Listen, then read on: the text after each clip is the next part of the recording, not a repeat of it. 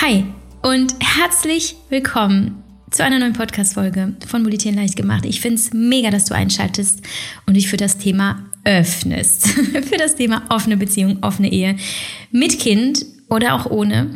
Und du wirst merken, es geht um so viel mehr als nur um die sexuelle Lust und um die Erfahrungen mit anderen SexualpartnerInnen zu schlafen und um das Modell der offenen Beziehung. Es geht eigentlich um Befreiung, um Selbstfindung, um Selbsterkenntnisse, um Wachstum persönlich, aber auch als Paar. Und ich habe das Gespräch mit meiner Gästin so sehr genossen und ich habe so viel mitgenommen. Und ich hoffe, das wirst du auch. Wer ist denn meine Gästin? Es handelt sich um Svenja Sörensen, eine ganz bezaubernde, charismatische, intelligente Frau, der ich schon seit vielen Jahren bei Instagram folge, wo das Thema offene Beziehung ja noch gar nicht äh, interessant und äh, ja aktuell war. Und eines Tages droppte sie ganz nebenbei, dass sie in einer offenen Ehe lebt und alle so, äh, okay, oh, oh, how? und daraufhin hat Svenja das Thema offene Beziehung zu ihrem äh, Key-Thema gemacht, zu ihrem Fokusthema als Nische und äh, berät mittlerweile auch als systemische Coachin und Traumapädagogin Menschen und auch Paare bei ihrer Befreiung, bei der Befreiung ihrer Bedürfnisse und beim Leben ihrer Träume und, und Wünsche und ähm, ja, wahrscheinlich auch in der, in der Lösungsfindung bei festgefahrenen Problemen und ähm, ja, vielleicht auch unausgesprochenen Bedürfnissen, die, wenn sie sich anstauen, zu sehr unangenehmen Resultaten führen. Ja, und ich wollte von Svenja wissen, wie ist sie selber zusammen mit ihrem Mann zu diesem Weg gekommen, zu dem Weg der offenen Beziehung? Was waren die ersten Steps? Was waren die Erfahrungen? Was war die emotionale Komponente? Ähm, auch bei den ersten Malen und ob es Schwierigkeiten gab, wollte ich wissen und was sie glaubt, was generell Herausforderungen sind und ob das Modell der offenen Beziehung wirklich für jeden gemacht ist und ob jeder sich für das Thema öffnen sollte. Und was ist, wenn, wenn man eifersüchtig ist? Kann man das ablegen oder äh, bleibt es eigentlich immer ein Thema? Und was ist eigentlich, wenn ein Kind dazukommt? Denn äh, Svenja und ihr Mann haben einen zweijährigen Sohn. Was hat sich verändert? Seitdem äh, funktioniert das noch mit der offenen Beziehung und wie soll es weitergehen? Ist es irgendwann ein abgeschlossenes Projekt und dann geht es wieder in die Monogamie?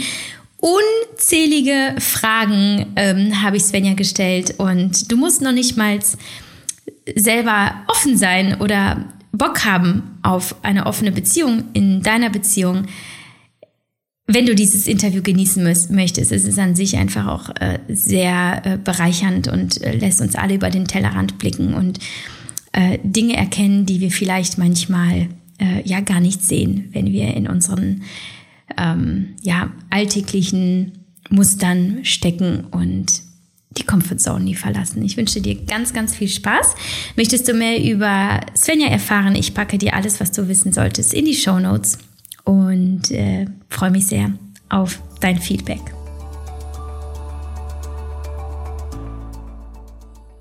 Diese Podcast-Folge wird unterstützt von Fantasy und Fantasy begleitet mich seit nunmehr, ja, etwas mehr als anderthalb Jahren, seitdem ich es für mich entdeckt habe und ist für mich eine unfassbar schöne Möglichkeit zu entspannen, mit mir zu sein, mich mit mir zu connecten, meine Sinnlichkeit, meine Weiblichkeit, meine erotische Seite zu leben und ja auch Selbstliebe zu praktizieren. Denn ja, Beziehungen zu anderen Menschen sind unfassbar wichtig im Leben und sehr erfüllend, aber die wichtigste, die wir jemals führen werden, das ist auch die zu uns selbst. Und trotzdem zelebrieren wir das nicht immer so, wie wir es vielleicht sollten und gehen gar nicht so gut mit uns um. Und ähm, Selbstbefriedigung und erotische Momente sind für mich eine Form der Selbstliebe, denn in diesen Momenten können wir uns so akzeptieren und auch lieben, wie wir sind und uns einfach hingeben. Und Fantasy ist für mich eine wunderbare Unterstützung und Begleitung dafür, weil ich ein total auditiver Typ bin, was Erotik angeht.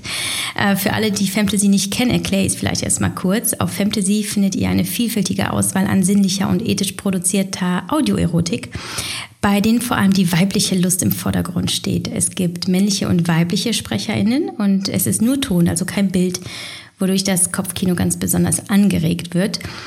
Und was richtig schön ist, die Mehrheit davon ist mit dem sogenannten Body Positive Tag versehen. Diese sinnlichen Audios enthalten nämlich keinerlei konkrete optische Beschreibung, sondern sind so gestaltet, dass wir uns alle identifizieren und attraktiv fühlen können. Ähm, ja, und das ist Fantasy nämlich ganz wichtig, weswegen ich das so toll finde und diese Philosophie auch dahinter so schätze und mag. Weil hier geht es darum, dass sich wirklich jeder, jede fallen lassen und wirklich genießen kann, diesen Moment dieser Sinnlichkeit, der Erotik, des, äh, ja, der, der Me-Time quasi und ganz fernab von jeglichen Schönheitsidealen und negativen Gefühlen. Ja, also wenn du Fantasy mal für dich ausprobieren möchtest, besuch doch mal die Website ähm, www.fantasy.com. Fantasy wird geschrieben F-E-M-T-A-S-Y. Und ich habe sogar einen Rabattcode für dich mit dem Code YAVI, alles groß geschrieben, erhältst du 15 Euro Rabatt auf das Jahresabo. Und die ersten 14 Tage sind dabei komplett kostenlos. Ähm, kündigst du innerhalb dieser Zeit, entstehen für dich keine Kosten. Also probier das gerne mal für dich aus. Ich finde es so großartig und ähm, genieße das wirklich hin und wieder einfach mal eine schöne erotische Geschichte äh, bei Fantasy anzumachen und die Augen zu schließen und ja, mich selber zu zelebrieren. Also wenn du Lust hast, nutze den Code YAVI alles groß geschrieben auf fantasy.com und du erhältst 15 Euro Rabatt auf das Jahresabo.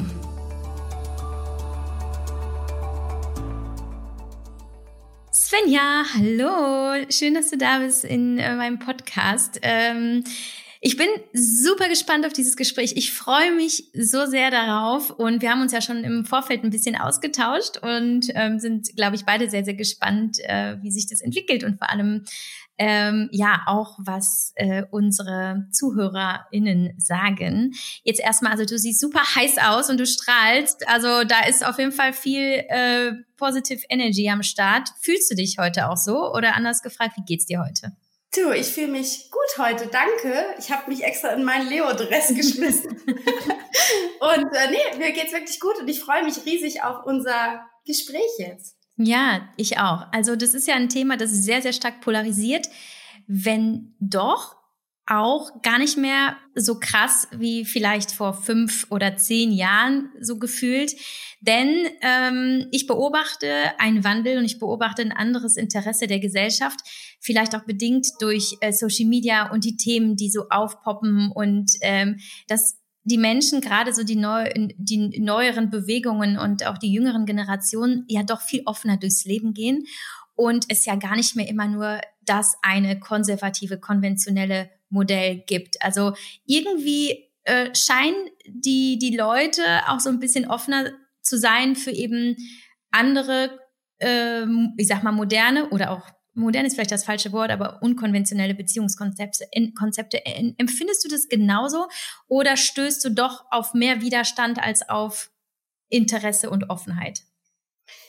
Also du hast absolut recht mit dem, was du sagst. Das würde ich sofort unterschreiben. Das Thema offene Beziehung, alternative Beziehungsmodelle, Gegenmodelle oder alternative Modelle zur Monogamie.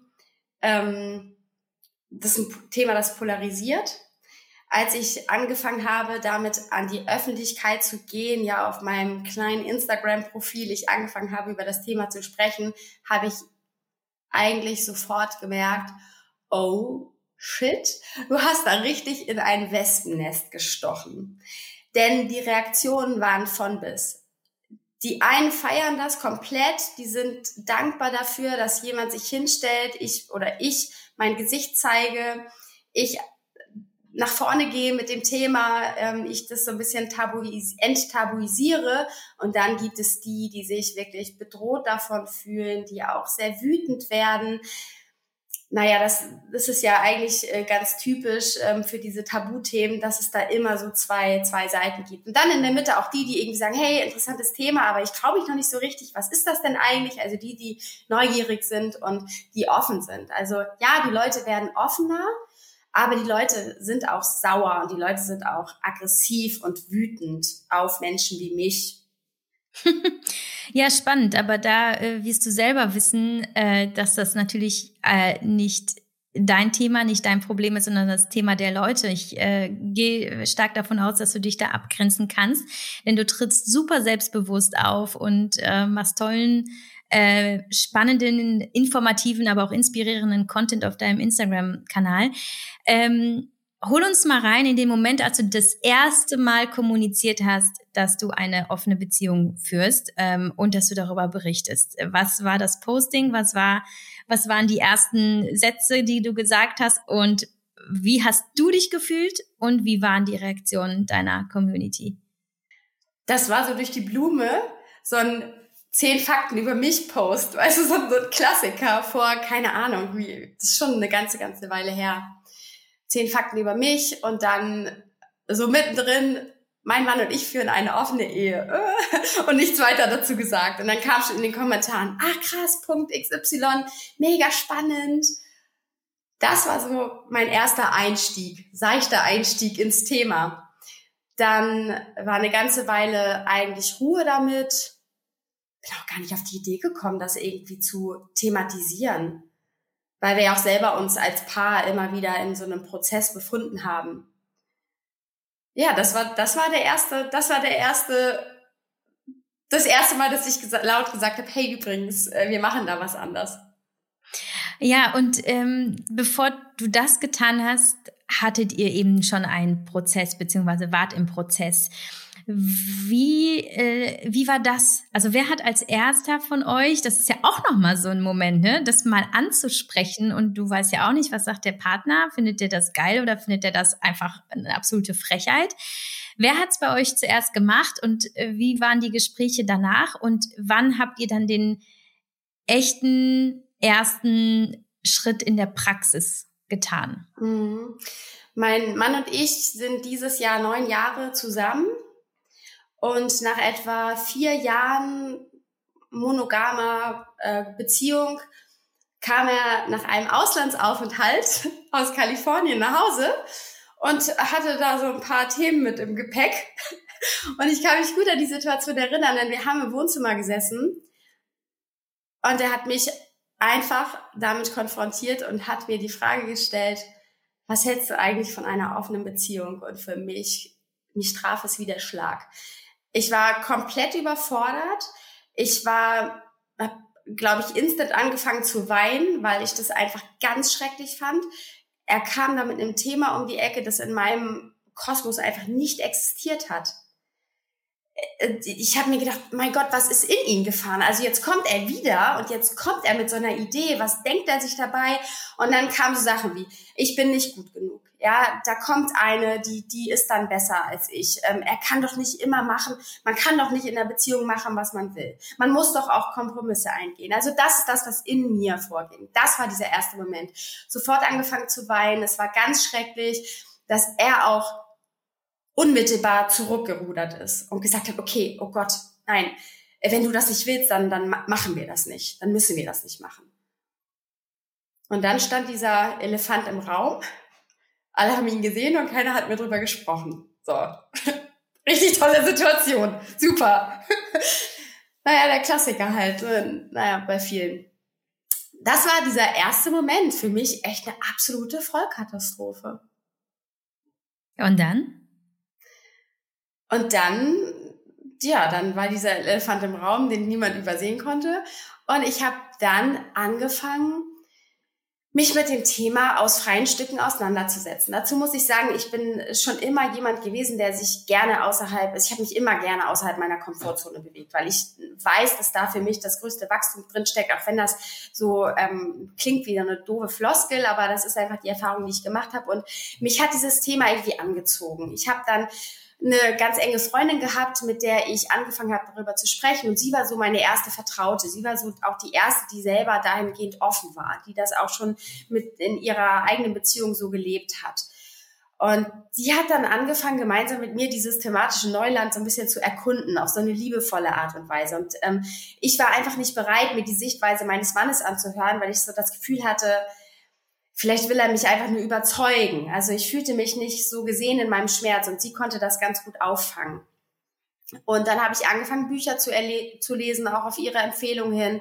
Und plötzlich war das Thema ganz spannend. Und so habe ich mich rangetastet. Und dann kam das Thema auch immer wieder bei uns auf. Also das war halt auch für meinen Mann so ein Bedürfnis nach dieser sexuellen Offenheit, dass wir im ersten Moment zwar erstmal unter den Teppich gekehrt haben, aber das ist wie so eine Gummiente. Ja, du kannst sie unter Wasser drücken, aber die ploppt halt immer wieder hoch. Und wenn das wirklich ein, ein Bedürfnis ist, das von innen herauskommt, das auch ernst gemeint ist, hinter dem auch mehr steckt als, ja, ich will das jetzt mal irgendwie ausprobieren, weil ich Bock drauf habe, ja, dann kann man sich davor gar nicht so, da kommt man da nicht drum herum, mal drüber zu sprechen.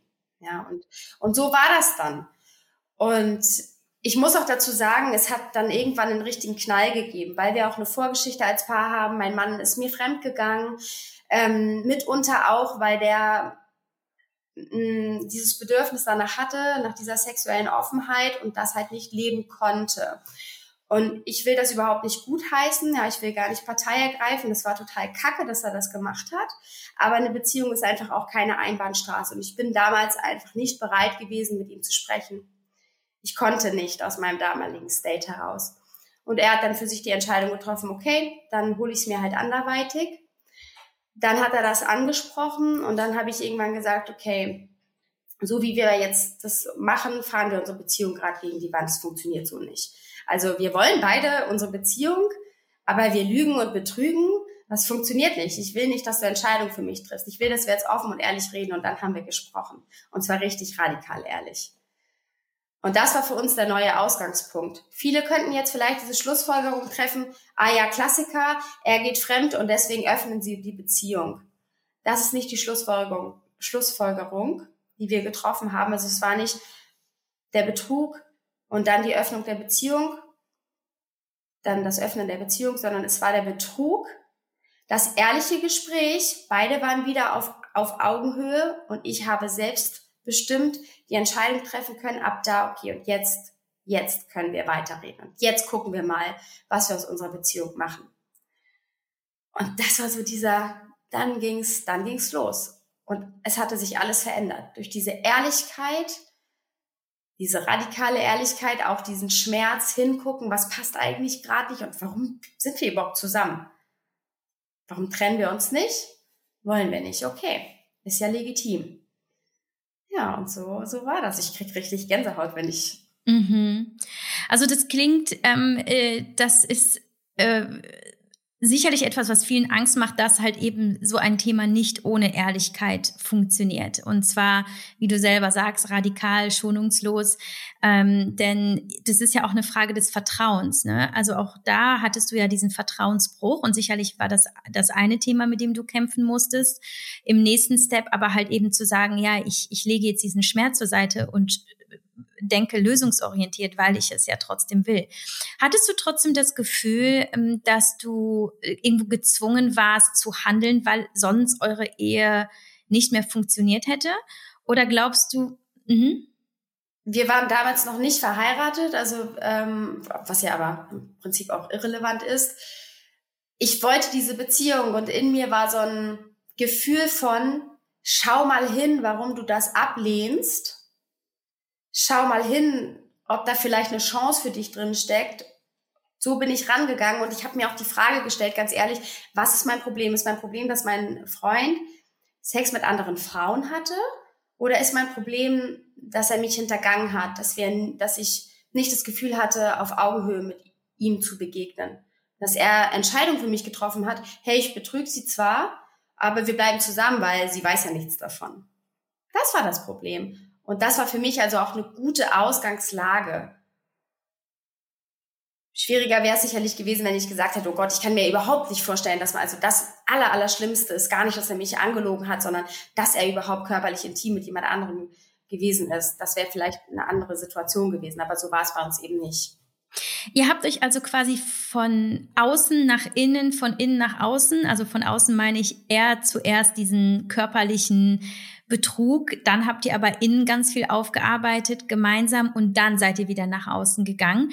Wie war das? Also nach der, ich sag mal, theoretischen Vorbereitung auf das Thema offene Beziehung gab es ja nun mal irgendwann diesen einen Tag, wo all das quasi äh, äh, getestet wurde. Ähm, Erzähl mal von diesem Tag, als, als klar war, ihr versucht jetzt das Modell offene Beziehung für euch ähm, oder schon Ehe, ich weiß nicht, ob ihr da schon verheiratet wart und einer von euch geht jetzt bewusst auf ein Date. Erzähl uns von diesem Tag. Ja, das ist, da kommen wir jetzt schon an einen ganz spannenden Punkt. Ähm, was ist eine offene Beziehung? Und ähm, wie funktioniert das Ganze? Wir haben dann erstmal geschaut, okay, welche Rahmenbedingungen können wir uns überhaupt, überhaupt vorstellen für uns? Und für uns war dann relativ schnell klar, dass wir erstmal Lust haben, auch gemeinsame Erfahrungen zu sammeln. Und ähm, das haben wir dann auch gemacht und das ist unglaublich schön gewesen. Ähm, und dabei sind wir dann auch erstmal eine ganze, ganze Weile geblieben. Ähm, ja, und dann wurde ich aber auch schon relativ schnell schwanger. Dann war, da mit, dann war der große Spaß auch erstmal vorbei wieder. ähm, aber genau, und ja, es, es war dann schön. Es war dann schön und es war so, zwischen uns passte kein Blatt. Und diese, die anderen Menschen, die wir in unser Leben lassen oder gelassen haben, die sind überhaupt gar keine Bedrohung gewesen. Was du aber vorher nicht wusstest, oder? Ähm, nee, im Prinzip wusste ich das nicht, aber ich habe mir auch, ich habe mir auch keine äh, Gedanken darüber gemacht, weil ich durch diese Arbeit, die wir geleistet hatten, so im Vertrauen wieder war, im Vertrauen in uns als Paar und ich mich auch so sicher gefühlt habe. Ich plötzlich so ein Gefühl von Sicherheit und Verbundenheit gespürt habe, das ich noch nie hatte vorher. Das ist ja so, so witzig. In dieser Freiheit, in diesem Loslassen plötzlich Sicherheit zu finden. Und das heißt, und die Erfahrungen waren schön. Wir haben Menschen unser Leben gelassen, die nicht einfach irgendwie random uns auf der Straße, ja, es geht ja nicht darum, irgendwelche wildfremden Menschen auf der Straße anzuspringen und die ins Bett zu zerren, sondern schöne Erfahrungen zu machen, wirklich zu gucken, hey, welche Rahmenbedingungen passen für uns? Wie können wir uns das vorstellen? Wollen wir einzeln auf ein Date? Oder wollen wir das zusammen machen? Was sind das für Menschen, die wir in unser Leben holen? Und dann war das alles total spannend plötzlich. Zusammen sich anzumelden, ein Pärchenprofil anzulegen, überhaupt erstmal einen Text zu schreiben. Was wollen wir? Was suchen wir dann für Leute? Und so, das, das hat so Spaß gemacht. Das war so aufregend. Jetzt äh, hast du gerade äh, äh, ein Thema übersprungen, äh, wo ich jetzt als jemand, der da nicht erfahren ist, erstmal gar keine Ahnung hat. Okay, wenn ihr keine Leute von der Straße zerrt, was jetzt so meine erste Vermutung gewesen wäre, dann, äh, also wie ich rausgehört habe, habt ihr das übers Internet gemacht, richtig? Ihr habt euch ein gemeinsames, keine Ahnung, zum Beispiel Tinder-Profil oder so angelegt und habt dann auf über dieser über diesen Weg ähm, nach PartnerInnen für, für, für, für Sex und so weiter gesucht. Ähm, und im Grunde genommen ist es ja auch schon wieder eine, die andere Komponente, die ich mir vorstellen kann, ist ja auch einfach diese Aufregung eines ersten Dates zum Beispiel, die du ja in der Ehe und in der Beziehung, die länger besteht, ja nicht hast. Das heißt, du hast ja nicht nur die sexuelle Erfahrung, sondern du hast gemeinsam halt einfach die Erfahrung des, des, des Prickelns und des, ähm, ja, dieser, dieses Abenteuers, oder? Ähm, das macht doch auch was mit einem. Also wenn man das rein äh, physiologisch oder ja, biologisch betrachtet sind wir ja einfach auch hormongesteuerte Wesen. Und das bedeutet, so die, die, das Knistern in der Beziehung, das kannst du gar nicht verhindern, dass das abnimmt mit der Zeit, weil der Körper sich irgendwann einfach nur auf Familie, auf Sicherheit ähm, und so weiter konzentriert. Dann kommt eben die Zeit, wo du sicherlich irgendwie als Paar dich fragst, ja, okay, was verbindet uns denn noch, wenn gerade hier eigentlich diese Verliebtheitsphase vorbei ist? Und das ist ja auch vielleicht eine Möglichkeit, wenn ich das so von außen betrachte, äh, da auch wieder mehr äh, Spannung in die Beziehung zu bringen. Würdest du das auch sagen oder glaubst du, es ist ein falscher Ansatz? Das hat total viel Spaß gemacht. Also ich kann ja nur aus meiner Erfahrung sprechen. Es hat total viel Spaß gemacht. Das hat, das hat Spaß gemacht, nach anderen äh, Menschen zu schauen und auch überhaupt erstmal sich ranzutasten, weil ich hatte ja auch eine gewisse Vorstellung davon, auf was für Menschen wir da treffen. Ich bin ja nicht davon ausgegangen, dass so völlig normale Menschen wie wir das so machen. Ja, ich habe so die Swingerkultur irgendwie äh, im Kopf gehabt, von der ich auch gar keine Ahnung habe oder auch nicht hatte. Ich habe immer so gedacht, ja, was erwarten mich da jetzt? Was, was sind das für Leute? Irgendwelche älteren Herren mit äh, Dickbauch und ähm, enger Lederhose. So, nee, war ja gar nicht meins. Und ich habe die Erfahrung machen dürfen, also wir haben uns auf einer, bewegen uns auf einer Plattform, die, ähm, darf, darf ich den Namen sagen? Ja, klar. Äh, die heißt Joy Club. Und das ist halt extra so eine Plattform. Wir sind jetzt nicht auf Tinder oder so unterwegs, aber ist, das ist zum Beispiel extra eine Plattform, wo Leute wirklich sich ein Pärchenprofil anlegen können oder auch als Singles unterwegs sind und ganz konkret schreiben können, worauf sie auf der Suche sind, wonach sie auf der Suche sind, nach wem, worauf sie Bock haben. Ähm, dort werden auch Partys ähm, veranstaltet, wenn jetzt nicht gerade wir uns in so einer Situation befinden wie aktuell, aber da ähm, ja, ergreifen Leute wirklich die Initiative und bringen auch Menschen zusammen, die sexuell offen sind, die Lust auf Abenteuer haben. Und da haben wir die Erfahrung gemacht, okay, cool, da sind ja mega viele Paare auch unterwegs, die die total sympathisch aussehen, die intelligent sind, die ja scheinbar total gut zu uns passen. Und dann haben wir angefangen, auch mit denen zu schreiben und auch gemerkt, okay, cool, das macht ja richtig viel Spaß. Natürlich hat das auch was mit uns als Paar gemacht. Und das war prickelnd. Ja, das, das hat auch dazu geführt, dass wir natürlich irgendwie wieder ganz anders auch Lust auf aufeinander hatten. Und dann haben wir angefangen, mal so ein erstes Date auszumachen. Mhm. Und haben uns dann völlig, äh, eigentlich völlig unspannend, ähm, ja, wobei, nee, was heißt unspannend? Das war total spannend. Haben uns mit denen einfach erstmal draußen getroffen zum Spazierengehen und haben dann irgendwie so ein Bierchen getrunken oder in so einer kleinen Eckkneipe. Im Sommer war das, haben wir draußen gesessen. Ja, und das war das. Und da denke ich total gerne dran zurück. Und dann hat man sich erstmal so ein bisschen kennengelernt, geguckt, wie ist das? Und dann tauscht man sich auch aus. Wie handhaben das die anderen Paare? Und da war dann schon recht schnell klar, okay, jeder macht das irgendwie auf seine eigene Art und Weise. Und das ist ja auch das Schöne daran. Es gibt nicht die offene Beziehung. Wenn mein Partner, meine Partnerin, das den Wunsch äußert, die Beziehung zu öffnen, und plötzlich gehen irgendwelche Ideen in meinem Kopf los, ja. Ich kreiere plötzlich irgendwelche Horrorszenarien, wie das auszusehen hat. Dann darf ich erstmal liebevollen Stopp setzen und erstmal Reality-Check drüberlegen und überhaupt den Partner, die Partnerin erstmal fragen, was meinst du denn damit? Weil die meisten haben überhaupt gar keine Ahnung davon, wie Menschen in offenen Beziehungen leben und wie die das überhaupt praktizieren. Denn das, was wir für eine Idee davon haben, stimmt ganz, ganz oft gar nicht mit dem überein, wie diese Menschen, zum Beispiel wie wir, das dann im Real Life wirklich machen. Und es ist auch nicht so, dass, ja, weil wir haben eine offene Beziehung, offene Ehe, es heißt aber trotzdem nicht, dass sich bei uns 24-7 alles nur noch nur um dieses Thema dreht. Und ja, wer auf meinem Instagram-Profil guckt, bekommt den Eindruck, als würde sich in meinem Leben äh, alles nur darum drehen, aber das ist natürlich auch meine Nische und meine spitze Positionierung in meinem Business als Beziehungsexpertin. Ähm, deswegen, aber in unserem normalen Leben, wir haben beide unser eigenes Business, wir sind beide selbstständig, wir haben einen bezaubernden Sohn, wir haben unsere Familie, unsere, also unsere eigene Familie. Und diese Öffnung, diese sexuelle Offenheit ist sozusagen das i-Tüpfelchen auf dem, das unsere Beziehung halt noch schöner macht für uns. Du hast eben gesagt, äh, jeder hat so sein eigenes Modell und kann es für sich selber definieren. Wie habt ihr das für euch definiert? Also welche Regeln habt ihr für euch aufgestellt, um euch wohlzufühlen, damit beide sich wohlfühlen? Und was glaubst du, was generell empfehlenswerte Regeln sind für Paare, die beginnen, ihre Beziehung zu öffnen? Mhm. Regeln sind ganz wichtig für, für Paare und auch gerade für Paare, die, die anfangen, und das war, dann auch, war für uns auch wichtig, gerade für mich war das wichtig, Regeln aufzustellen, weil Regeln so ein bisschen das Gefühl von Kontrolle geben. Man bewegt sich ja ganz, ganz doll außerhalb seiner Komfortzone, man probiert irgendwas Neues, das macht erstmal so ein bisschen Angst vielleicht auch, ist einfach so spooky, okay, was passiert da, wie wird das dann sein? Und äh, Regeln waren zum Beispiel und sind auch immer noch ähm, das Thema Verhütung, ja, das war für uns ganz klar okay, ähm, es gibt keinen ungeschützten Geschlechtsverkehr, ja, mit, mit Leuten, die neu in unser Leben kommen.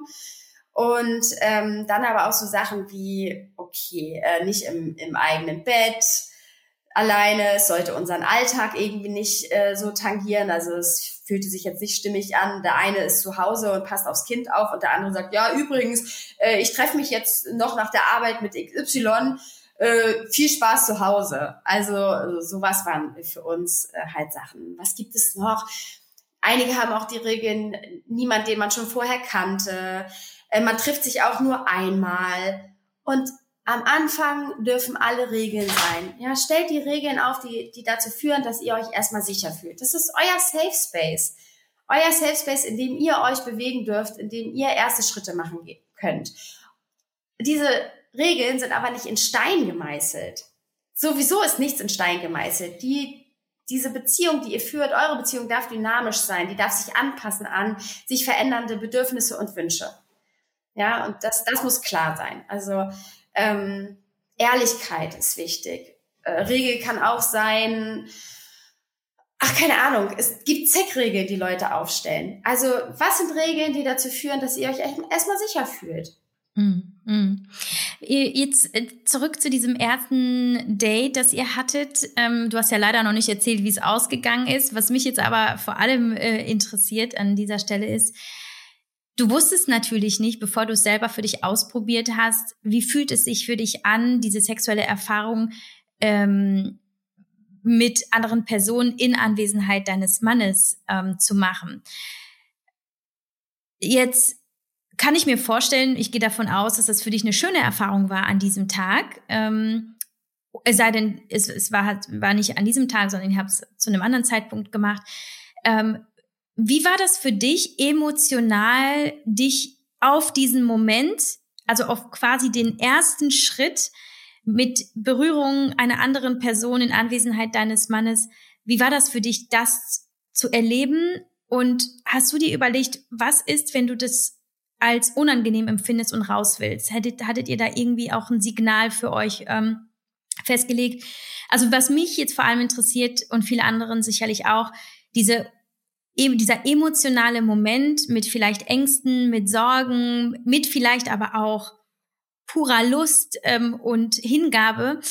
Erzähl mal, was ist da in dir vorgegangen und wie bist du damit umgegangen?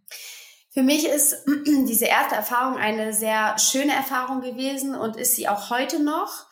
Wir sind mit dem Pärchen tatsächlich äh, auch befreundet mittlerweile. Wir haben jetzt auch schon öfter was mit denen gehabt. Ähm, also wir haben uns auch schon öfter getroffen, um Sex miteinander zu haben, aber die waren auch letzte Woche Samstag bei uns und wir haben abends gekocht und Wein getrunken. Also in, so Friendzone-mäßig. Was hat dazu beigetragen? Dazu hat beigetragen, dass wir ein ganz tolles erstes Treffen hatten, wir voll auf einer Wellenlänge waren, wir gegenseitig alle das Gefühl hatten, dass wir uns respektieren wir respektieren unsere, unsere Lebensmodelle, unsere Beziehungsmodelle. Das ist ein super, super wichtiger Punkt. Wir fühlen uns, also weder mein Mann noch ich fühlen uns mit Menschen wohl, die, die sowas sagen wie, ähm, keine Ahnung, man könnte das ja auch, kannst es ja auch ins Lächerliche ziehen ähm, oder sagen, oh Gott, das wäre jetzt gar nichts für mich. Ähm, was hast du denn für eine Frau, dass sie sich von jemand anderem hm, hm, hm, lässt? Also das ist, sind für uns absolute No-Gos ja, wir holen Menschen in unser Leben, die irgendwie auch open-minded sind, die, die uns respektvoll begegnen, mit denen wir auch menschlich gesehen auf einer coolen, wo das so cool vibet. Das war der erste Punkt. Und dann haben wir uns getroffen die sind zu uns gekommen. Äh, ja, und es war halt klar, okay, wir treffen uns, weil wir das mal ausprobieren wollen. Ja, und dann, dann war das schön. Das war, das war ganz, eine schöne Atmosphäre, aber auch so natürlich. Es war jetzt nicht so, dass, dass hier alles vorbereitet war mit Kondomen äh, und alles so, weißt du, so, so ein, ein komisches Setting, so, so alles drauf ausgelegt. Also das habe ich mittlerweile auch schon so erlebt und für mich festgestellt, das ist nicht meins. Also wenn du in den Raum kommst und es riecht schon so nach okay, Latex.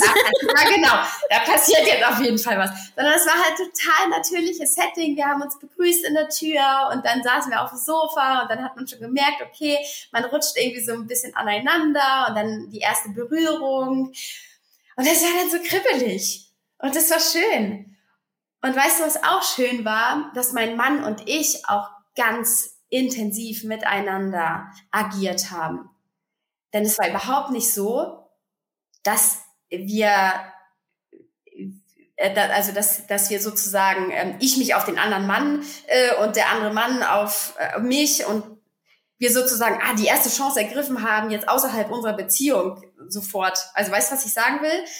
Ich habe mich nicht sofort auf den anderen geschmissen und mein Mann sich auch nicht sofort auf die andere Frau, sondern da war auch so, das war also ausgeglichen. Und das war halt total schön. Das war total schön. Die Berührungen waren schön. Es war aufregend und es war auch schön, ihn zu sehen. Und ich konnte mich diesem Moment wirklich hingeben.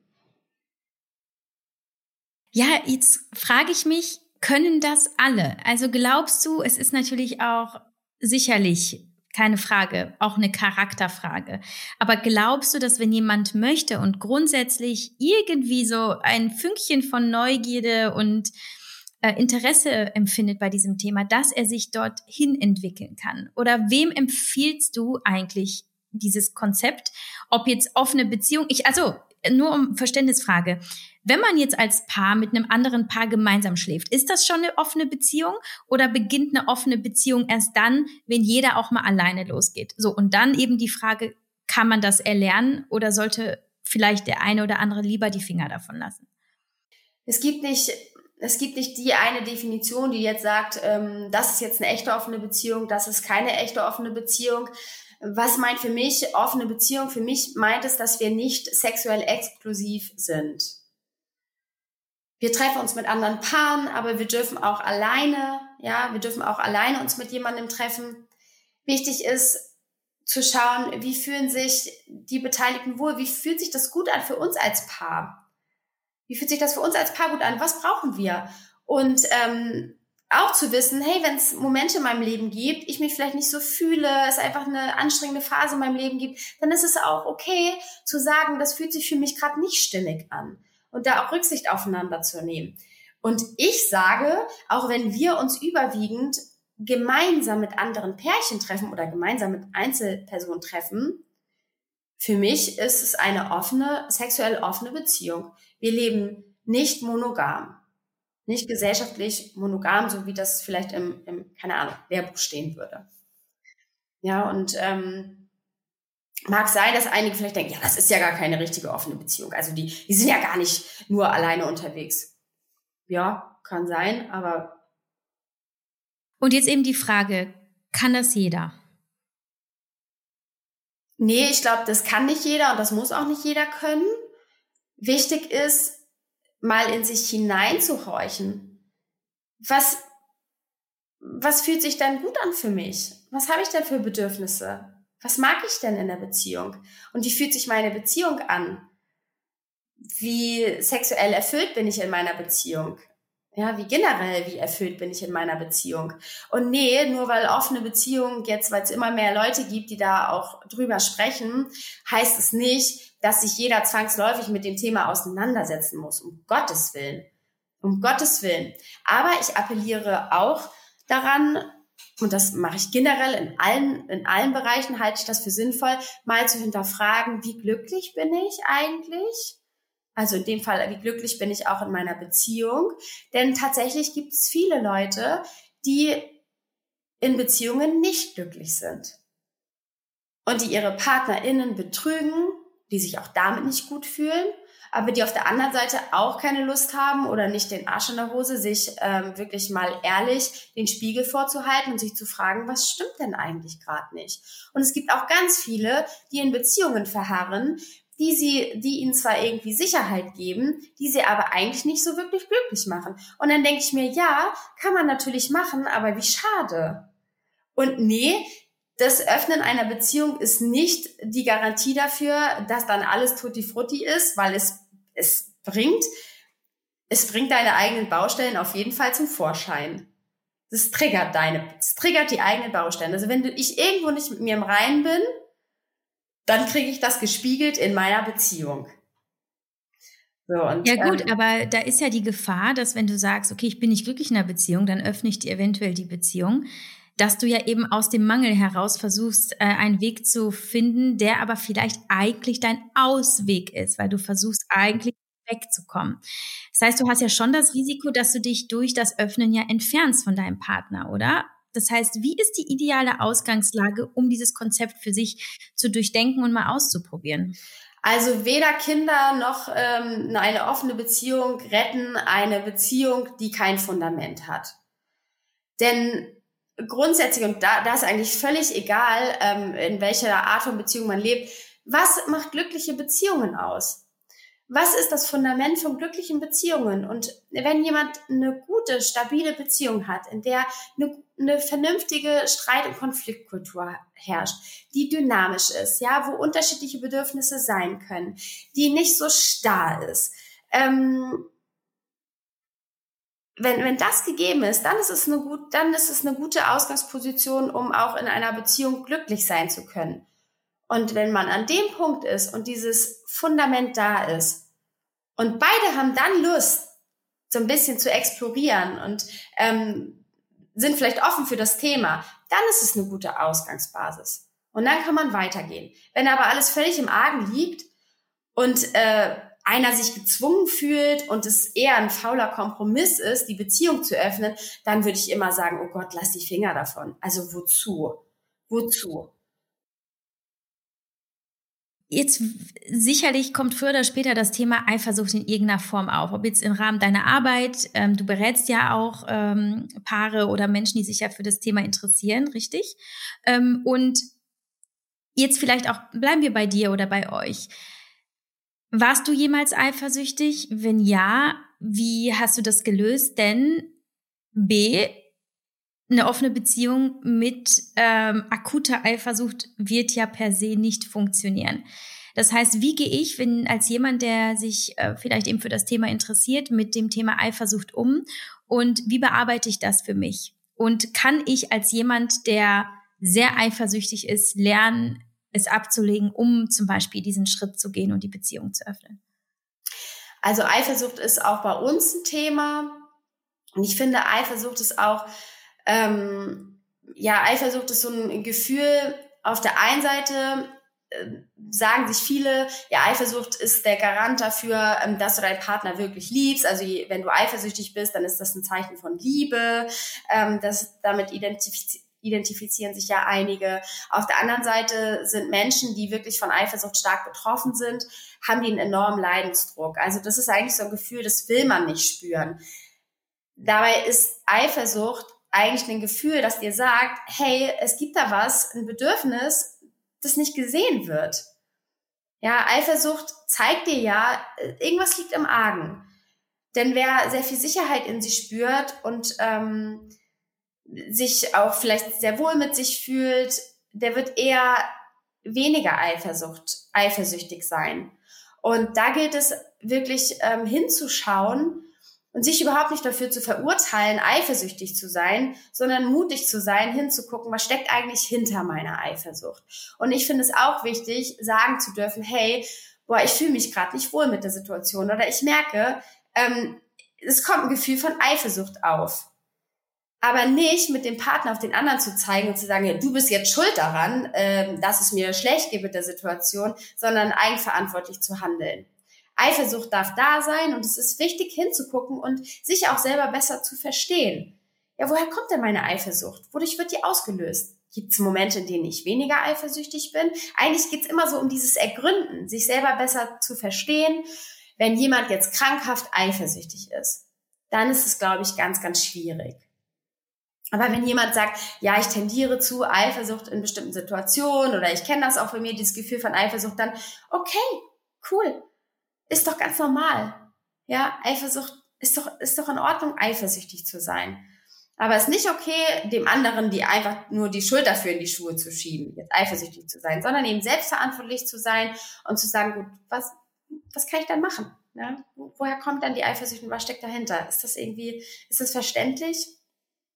Ja, wie du es schon sagtest, es ist so spannend, weil dein Partner wird ja immer dein, dein größter und wichtigster Spiegel sein oder deine Partnerin, wie viel du einfach über dich selbst ähm, erfährst und auch in dir entdeckst, wenn du es nicht als als Angriff siehst, was da vom anderen kommt, obwohl da ja manchmal nichts kommt, aber manchmal empfindest du ja nur Angriff, wenn du halt eben Themen hast, die nicht gelöst sind, ähm, sondern das halt eher als, ah, okay, das ist eben mein Spiegelbild und was sehe ich da eigentlich und was kann ich tun und muss nicht unbedingt den Partner dafür in Rechenschaft ziehen. Hast du denn jemals Eifersucht gespürt oder ja, vielleicht so ein Zwicken im Bauch oder Besorgnis, wenn dein Mann mit einer anderen Frau war?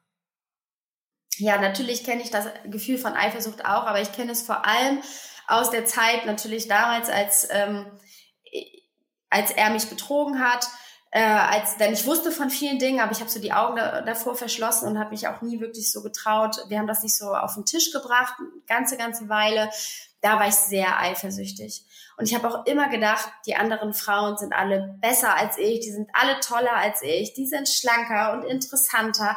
Also ich habe auch all das, was er begehrt hat und was er gemacht hat, auf mich bezogen. Also auf meine eigene Unzulänglichkeit. Also ich habe immer, ich war davon überzeugt, okay, er interessiert sich sexuell für eine andere Frau, das heißt, mit mir stimmt was nicht. Und vor einiger Zeit hatten wir einen richtig krassen Durchbruch. Da kam ein Mann nämlich von einem Messewochenende nach Hause und hat mir dann im Nachhinein erzählt, dass er ähm, dort jemanden, also eine Frau kennengelernt hat, die ich zufälligerweise auch irgendwie über Ecken kannte. Ähm, noch nicht persönlich, aber ich wusste grob, wer das ist. Dann hat er mir erzählt, ja, äh, ich musste übrigens noch was sagen, so, ähm, ich habe Sex mit ihr gehabt. So, die war mit mir noch im Hotelzimmer und ich stand so vor ihm und ich habe mich wirklich wahrhaftig freuen können. Ich habe vor ihm gestanden und habe gesagt, ja, ist doch toll, irgendwie habe ich es schon ein bisschen im Gefühl gehabt. Und ähm, wie, wie war es denn? Hattest du, eine, hattest du eine gute Zeit? Und er war so, äh, er war selber so ein bisschen perplex, dass ich halt so völlig gelassen damit umgehe, weil natürlich ist das, und das ist auch was, was ich immer sage, dass ähm, die Beziehung zu öffnen ist immer so ein Prozess. Ne? Man hangelt sich auch immer wieder so von, von Mal zu Mal und man guckt immer wieder, passt das für alle. Und ja, das kostet auch Überwindung, dann den anderen einzuweihen, zu sagen, übrigens, da war jetzt was, ähm, weil du ja nie auch so hundertprozentig weißt, wie reagiert der andere jetzt darauf. Und ich war so völlig in mir ruhend und ich habe ihn angelacht und angestrahlt und mich gefreut für ihn, dass er eine schöne Erfahrung gemacht hat. Und danach standen wir beide so voreinander so, okay, krass, das ist jetzt echt Next Level, krass. Mhm. Meinst du, er könnte das auch? Ja, aber auch ein spannendes Thema haben wir letztens erst gehabt. Ich bin gerade in meiner Entwicklung weiter als er. Also er hat da für sich auch so eine Baustelle aufgetan, wo ihm es noch schwerfällt, so hundertprozentig loszulassen. Und da haben wir für uns auch so ein bisschen wieder ergründet, okay, was ist es bei ihm? Und bei ihm ist es ganz äh, stark das Thema, dass er gerne wissen möchte, was für ein Mann das ist, also ob der ihn dann auch respektiert und unsere Lebensform respektiert und mich jetzt nicht äh, benützt oder sowas. Ähm, also da, da haben wir ja ausgemacht, dass das ist auf jeden Fall bei ihm noch so ein, so ein Ego-Ding. Mhm. Mhm. Jetzt ist es aber doch ganz spannend. Ähm, du hast gesagt, äh, du, hast, du hast die Geschichte geteilt, wie er halt eben Sex mit dieser Frau hatte und es dir erst im Nachgang erzählt hat. Ähm, das heißt, ihr habt gar nicht das Bedürfnis, euch vorher einzuweihen und du weißt eigentlich gar nicht unbedingt, ob er an dem Abend was hat oder nicht. Oder habt ihr eigentlich schon diese, diese Regel, an die er sich dann vielleicht einmal nicht gehalten hat, wo sowas halt geplant ist und ihr euch beide vorbereiten könnt? Also dürft ihr auch spontan sein oder ist das eher eben ein Projekt, das vorbereitet wird? Mhm. Nee, also wir sind beide nicht so die, die Verfechter von so ganz, ganz strengen Regeln. Also wir haben halt so unsere Grundprinzipien, aber ähm, vor dem Wochenende war halt klar, ja, es kann alles passieren. Ähm, und er, er ist völlig, er kann machen, was er will, so ungefähr. Ähm, und das war, das war für uns beide total stimmig. Genauso ist es. Ähm, wir gehen beide auch gerne auf Festivals und uns, uns ist wichtig, dass wir einmal im Vorwege mal ganz kurz connecten, so, hey, wie geht's uns gerade? Ist alles cool miteinander? Ähm, ist es fein? Und das ist auch so ein Gefühl, was wir irgendwie schon haben. Und ganz klar ist auch, dass jeder Verantwortung für sich selber übernimmt. Und es wäre an mir gelegen gewesen, auch mit zu sagen vor dem Wochenende, hey, ich will noch mal ganz kurz mit dir sprechen. Es fühlt sich gerade nicht gut an. Wie stehst du dazu? Also was hast du für eine Intention? Denkst du, es könnte was passieren? Es ist ja manchmal auch total schwierig, sowas zu planen. Weißt du so, und man nimmt sich auch total viele Chancen, wenn man im Vorwege schon sagt, ja, ich muss das aber immer vorher wissen und dann ja, wie will man das praktisch umsetzen? Schreibe ich dann meinem Mann so, hey, übrigens steht da gerade jemand vor mir, den, da, da knistert's gerade irgendwie. Also, weißt du, wie ich meine? Es ist manchmal so eine, ja, die Idee verstehe ich total, dass man das irgendwie planen will und es ist auch völlig in Ordnung, wenn man das erstmal als Regel festlegt. Aber es darf dann auch leichter sein. man, man darf sich dann auch diesem Prozess des Hingebens und des Loslassens auch so ein bisschen, darauf darf man sich auch einlassen und das machen wir. Und für uns war im Vorwege klar, es kann alles passieren, aber nichts muss. Und so war es dann auch in Ordnung. Und dann in die andere Richtung. Ähm, das ist auch etwas, was sich sicherlich viele fragen. Ähm, wann ist es ein sexuelles Erlebnis? Und wann wird es zu einer Affäre? Also gibt es zum Beispiel, du sagst, es gibt natürlich verschiedenste Regeln und ihr trefft euch mit einem Paar jetzt schon mehrmals. Aber wo wäre für dich zum Beispiel alarmierend, wenn dein Mann sich immer wieder mit der gleichen Frau trifft, mit der er eine sexuelle Erfahrung hatte? Wo es ja dann doch unter dem Deckmantel der offenen Beziehung läuft, aber eigentlich vielleicht eine Affäre mit Gefühlen ist. Habt ihr da für euch da eine Differenzierung und eine Definition ähm, festgelegt? Finde ich auch super spannend, weil wir mittlerweile im Freundeskreis auch viele haben, die in erweiterten Konstellationen irgendwie ähm, äh, leben und auch viele, die oder einige, die auch irgendwie in Dreierbeziehungen leben und äh, wo das definitiv eine Rolle spielt. Wir haben halt noch niemanden getroffen jetzt, mit dem das relevant wäre oder den wir ähm, ja öfter auch wirklich so in unserer Freizeit treffen wollen, außer jetzt dieses Paar. Aber die sind für uns in keinster Weise eine Gefahr. So und ähm, ja, total spannend. Ich wäre wahrscheinlich erstmal offen dafür. Also wenn da jetzt eine Frau wäre, von der ich wüsste, ähm, mein Mann findet die toll und ähm, die wollen sich öfter treffen und ich merke, okay, das macht was mit mir und ich finde es plötzlich scheiße. Ja, es fühlt sich blöd an. Dann würde ich es erstmal sagen. Dann würde ich erstmal sagen. Und dann würde ich aber auch auch wenn das vielleicht jetzt vielen schon aus den Ohren rauskommt und das gelingt mir auch nicht immer, so super reflektiert zu sein, ja, und immer alles so aus der Vogelperspektive. Also da dürfen wir auch mal die Kirche im Dorf lassen, das gelingt nicht, uns nicht immer allen. Aber trotzdem ist das so mein Anspruch auch an mich selber zu haben, ähm, erstmal das wahrzunehmen. Es fühlt sich jetzt kacke an. Und dann zu gucken, okay, was ist das Problem? Bin ich das Problem? Also denke ich, sie nimmt mir vielleicht was weg? Bin ich doch in Konkurrenz mit ihr, obwohl ich das eigentlich nicht möchte? Habe ich das Gefühl, mein Mann und ich sind nicht verbunden miteinander. Also wo, woher kommt das Gefühl und fühle ich mich bedroht? Und wenn ja, wieso fühle ich mich bedroht? Und aus meiner Sicht, also ich würde da halt durchgehen wollen. Weil ich kann natürlich dann einfach sagen, nö, fühlt sich kacke an, ich will nicht mehr, dass du sie triffst. Ja. Ist aber nicht meine persönliche Herangehensweise. Jetzt möchte ich natürlich noch das Thema Kind mit reinbringen, weil das ja eine besondere Situation ist. Also ich glaube, da ist vielleicht auch eben so dieser Triggerpoint bei vielen Leuten, die dann sagen, wie kannst du nur als Mutter, wie geht das? Das ist doch eine Gefahr. Und was ist das denn bitte für eine, das Kind kann sich doch gar nicht gesund entwickeln. Ich kann mir vorstellen, dass du da mit ganz vielen Vorurteilen und Klischees und was auch immer konfrontiert wirst. Wie empfindest du das? Du sagtest, ihr hattet äh, eure ersten Erfahrungen, dann bist du schwanger geworden. Das heißt, ihr, ihr kennt es sowohl von der einen Seite ähm, ohne Kinder und jetzt mit Sohn auch. Erzähl mal, was sind da deine, deine Erfahrungen, deine Erkenntnisse und ja, so deine Schlussfolgerungen vielleicht auch? Also die Vor Vorurteile kommen auch wieder aus ähm, von mangelndem Wissen her dass die Leute sich so, dass die Leute kreativ werden im Kopf und genaue Vorstellungen davon haben, wie das hier zu Hause läuft. So, unser Sohn ist zwei. Das heißt, der weiß noch nicht, was Mama und Papa im Schlafzimmer treiben oder was wir so für sexuelle Vorlieben haben. Und das ist auch in Ordnung, das muss er auch nicht. Ähm, und äh, viele sagen dann auch ja, oder einige Kommentare bei TikTok oder bei Instagram. Oh Gott, äh, hoffentlich habt ihr keine Kinder. Was für Werte vermittelt ihr denen? Ja, was für Werte vermitteln wir denn unserem Sohn? Was für Werte wollen wir denn unserem Sohn vermitteln? Wir wollen unserem Sohn vermitteln, dass Liebe nichts damit zu tun hat, den anderen zu limitieren, dass wir eine Beziehung auf Augenhöhe führen, dass wir zwei Individuen sind mit unterschiedlichen Bedürfnissen, dass wir gelernt haben, miteinander zu sprechen, auch wenn es ungemütlich wird, dass wir Sicherheit in uns finden und wir gelernt haben, loszulassen und dass er ähm, was, was, was soll unser Kind von uns lernen? Ja, dass wir ganz liebevoll im Umgang miteinander sind.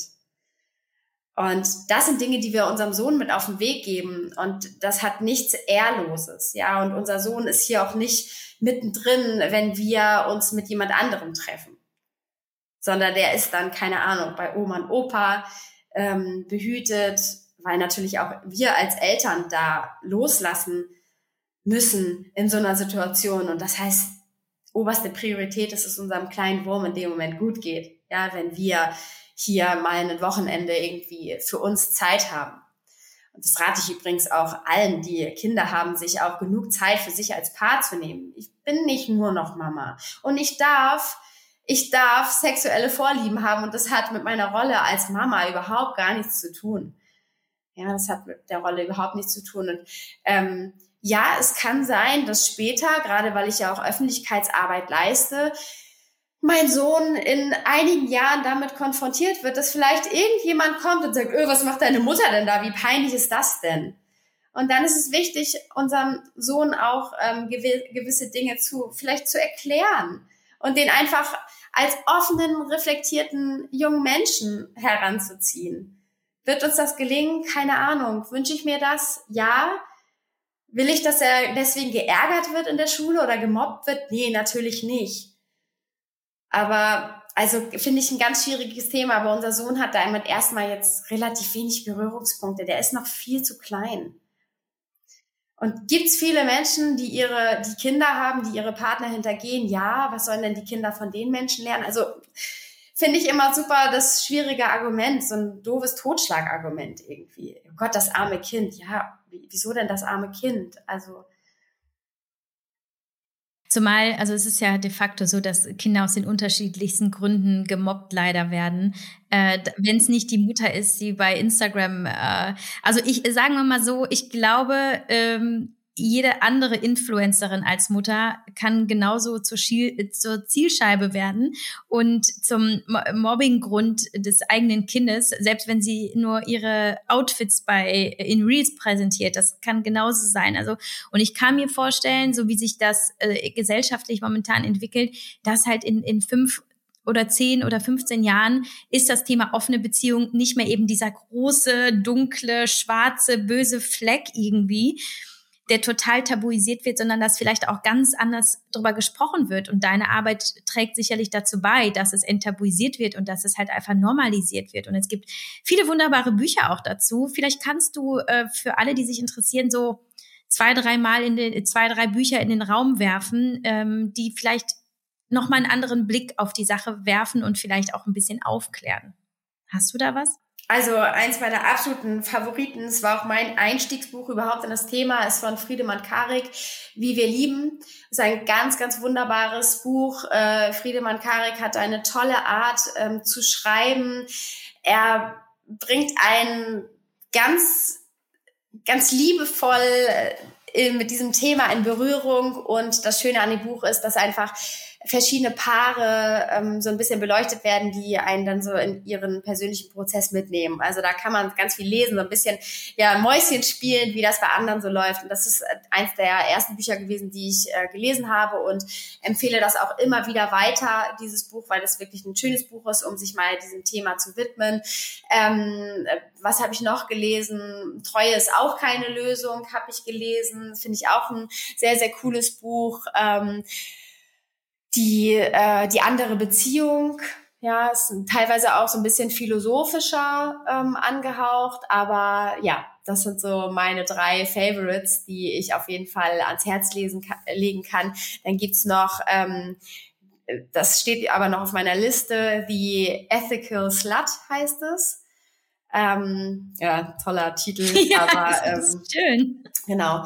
Aber das will ich auf jeden Fall auch noch lesen. Und wirklich, dieses Thema ist so emotional aufgeladen. Und ähm, am Ende soll das dazu dienen, dass sich das gut anfühlt.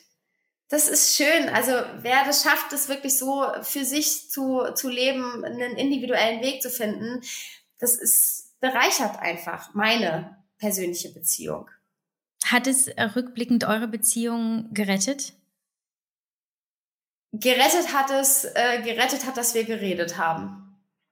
Unsere Beziehung hat gerettet, dass wir geredet haben. Und ähm, der Fakt, dass wir die Beziehung geöffnet haben, vielleicht hat es die Beziehung gerettet, ja, weil mein Mann dieses Bedürfnis hatte danach. Und was wäre die Alternative gewesen? Die Alternative wäre gewesen, er unterdrückt das Bedürfnis und ist weiterhin mit mir in einer Beziehung, aber nicht glücklich. Ist die Beziehung dann gerettet? Hm, weiß ich nicht. Mhm.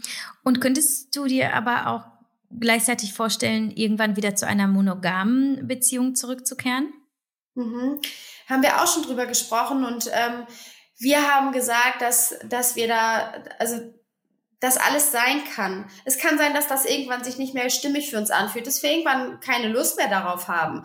Aber es, ich kann mir kaum vorstellen, dass, ähm, dass wir in Gänze darauf verzichten wollen, diese schönen Erfahrungen mit anderen Menschen machen zu können.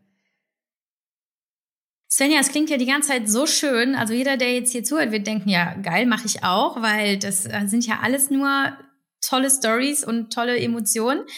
Habt ihr denn auch mal eine negative Erfahrung gemacht, wo ihr vielleicht ins Straucheln gekommen seid, gestruggelt habt, wo ihr gezweifelt habt, wo ihr euch wirklich scheiße gefühlt habt? Irgendwas, wo ihr gesagt habt, okay, das war vielleicht doch nicht uh, the way to go für uns? Es ist es kann echt super, super anstrengend und total nervig sein, weil man immer diesen Anspruch an sich hat, äh, die Dinge ständig zu reflektieren, zu hinterfragen und bei sich selber auch anzufangen. Ähm, und ja, klar, wir haben natürlich auch immer mal wieder Situationen, wo uns das nicht leicht fällt. Und das ist auch nicht leicht. Das ist auch überhaupt gar kein Selbstläufer. Vor allem, also und das ist auch egal, wenn ich in, einer, in einer, meiner Beziehung, unabhängig davon, in welcher Art von Beziehung ich lebe, wenn ich da ähm, überein bin, dass Konflikte angesprochen werden können, dürfen, sollen und man bereit ist, dafür eine Lösung zu finden, ist das immer ungemütlich. Es ist immer viel einfacher, ähm, drüber hinwegzugehen und Dinge wegzuignorieren, nicht mehr drüber zu sprechen. Ähm, aber das bringt einen ja nicht weiter. So. Deswegen ist das auf jeden Fall harte Arbeit und es bringt auch immer wieder die eigenen Baustellen sehr, sehr, sehr, sehr schön zum Vorschein. Ich weiß ganz genau, wie cool ich mit mir selber bin oder wie cool ich eben nicht mit mir bin. Und wir haben das jetzt zum Beispiel Ende des Jahres gehabt, dass wir wirklich so ausgelaugt waren und wir hatten keinen guten Draht zueinander als Paar einfach. Es war anstrengend. Wir haben uns, wir sind uns auf die Nerven gegangen. Ähm, und dann haben wir uns aber trotzdem einmal ähm, mit einem anderen Pärchen getroffen und dann im Nachhinein schon gedacht, okay, das war jetzt überhaupt nicht cool. Und was war nicht cool? Dass wir nicht cool als Paar miteinander waren. Dass wir nicht so einen schönen Alltag hatten. Wir, wir waren nicht so in, in Connection miteinander. Und deswegen war dann die Erfahrung mit einem anderen Pärchen auch nicht, nicht so schön, weil wir uns gar nicht so wirklich drauf einlassen konnten, weil die Stimmung zwischen uns halt nicht gut war.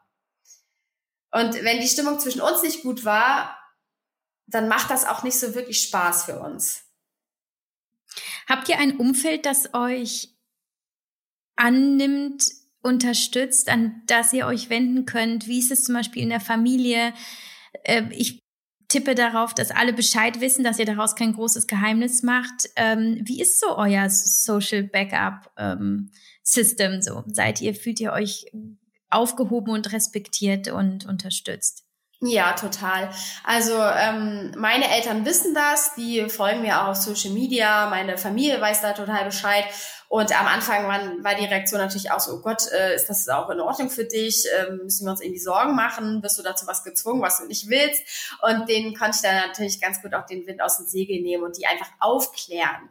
So, und den, die so ein bisschen mitnehmen in unserem Prozess. Und meiner Mom kann ich da super offen drüber sprechen. Die ist auch immer sehr interessiert und die fragt halt auch einfach. Und das ist so hilfreich, das ist dann auch schön. Und ähm, ich habe natürlich auch so ein paar Freunde, die sich damit vielleicht nicht so unbedingt identifizieren können oder auch viele, die einfach einfach in einer monogamen Beziehung leben und mega happy damit sind.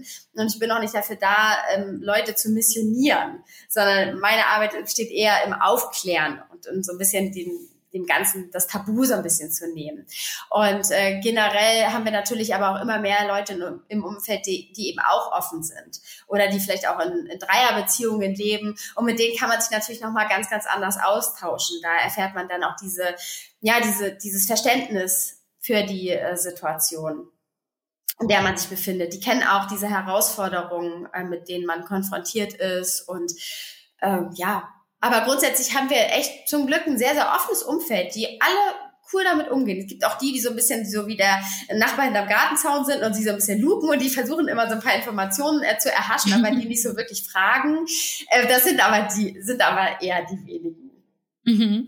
Und könntest du dir auch Polyamorie vorstellen? Das ist ja nochmal eine andere, äh, ja, so eine Erweiterung des, des Konzepts, so wie ich das jetzt aus Laiensicht beurteilen kann. Das ist ja nochmal das geht ja dann über das Körperliche hinaus und äh, betrifft auch die, die emotionale Ebene. Also das heißt wirklich die geteilte Liebe oder die, die tatsächlich vielleicht auch so die, die Alltagsbeziehung, die sich plötzlich durch eine weitere Person erweitert. Äh, ist das für euch auch denkbar? Das würde ich sagen, ist echt nochmal Next Level.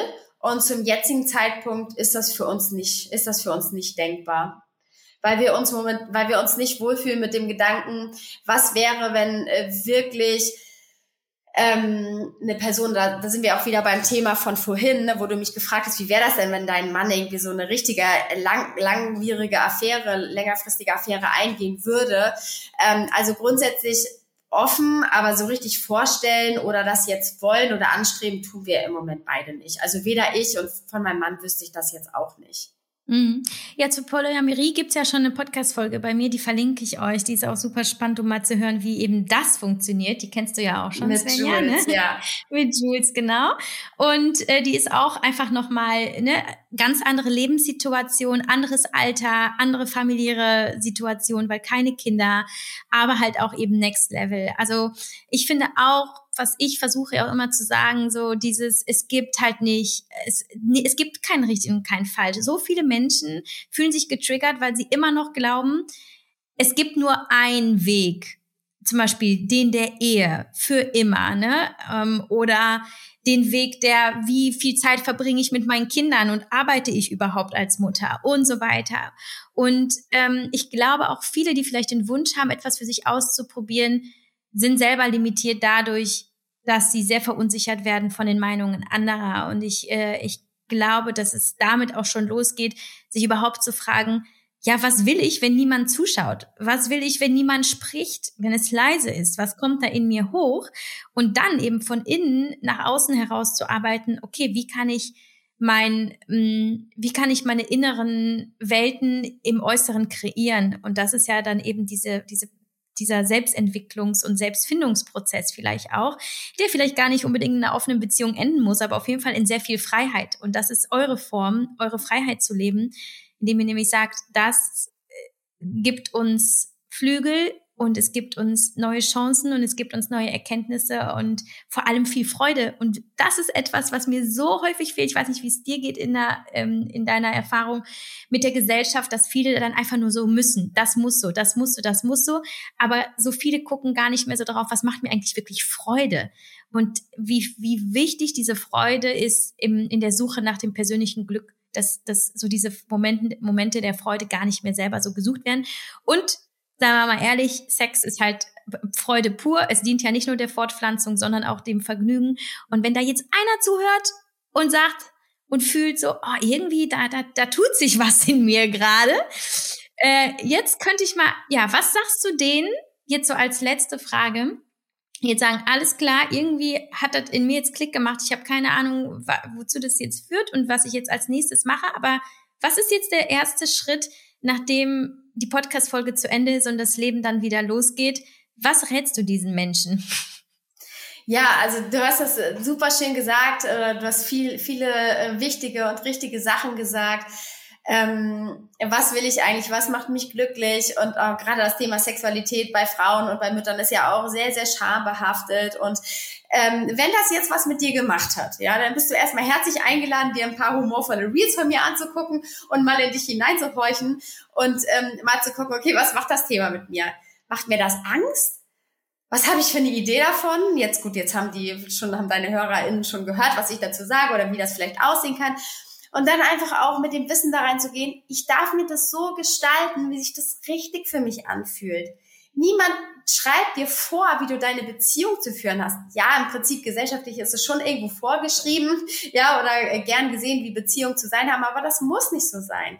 Und wenn du, wenn du nicht glücklich bist in deiner Beziehung oder es irgendwas gibt, wo du denkst, hey, da, da, da würde ich doch ganz gerne mal hinschauen, dann kann ich nur appellieren, trau dich, trau dich hinzugucken. Schau, dass du dich mit Menschen verbindest, die dich motivieren, die dich inspirieren, die dir vielleicht auch den nötigen Arschtritt geben, eine mutige Entscheidung zu treffen und verharre nicht in irgendwas, von dem du denkst, dass andere Menschen das von dir erwarten oder dass du das musst, denn am Ende musst du überhaupt gar nichts, sondern es ist legitim und schön, wenn Menschen glücklich sind und ihren eigenen Weg gehen. Und ähm, das ist eigentlich das, wofür ich da bin, warum ich meine Arbeit mache und äh, ja, was, was mich antreibt. Und ergänzend auch Kommunikation, ne? Einfach dann im nächsten Step auch aussprechen, was in dir ist, ne? Und es nicht, nicht einsperren in, in, in diesem emotionalen Gefängnis, sondern wie du schon sagst, dein, es hat alles begonnen damit, dass dein Mann es einfach auf dem Sofa an diesem einen Tag einfach ausgesprochen hat. Ne? Und wie oft wir das erleben, dass es unfassbar schmerzen kann und dass es einfach Angst macht und dass da ganz, ganz viele Themen plötzlich hochpoppen, die sonst verborgen blieben. Aber dann kommt der Durchbruch eben, indem du da durchgehst und nicht die Kommunikation und nicht die Konfrontation scheust, sondern schaust, was verbirgt sich eigentlich hinter diesem negativen Gefühl in Anführungsstrichen. Svenja, es war so inspirierend und spannend und ähm, ich kann mir vorstellen, dass es nicht nur eben auf der Ebene der offenen Beziehung, sondern auch generell im Leben und im Zusammensein mit anderen und vor allem mit einem selbst, ne, mit mir selbst, wie welche Beziehung führe ich mit mir selbst, äh, wahnsinnig viele Erkenntnisse gebracht hat und Impulse. Und deswegen danke ich dir sehr für deine Zeit und deine Offenheit auch. Und ähm, bin einfach gespannt, wie sich das in den nächsten Jahren für euch entwickelt. Ich wünsche euch vor allem auch zu dritt mit eurem äh, Sohnemann eine wundervolle Zeit und ähm, ja, ich bleibe dir auf jeden Fall treu bei Instagram. Das bin ich jetzt schon seit so vielen Jahren. Wer weiß, was da noch als nächstes kommt. Alles klar, mein Liebe. Ähm, bis bald. Bis bald.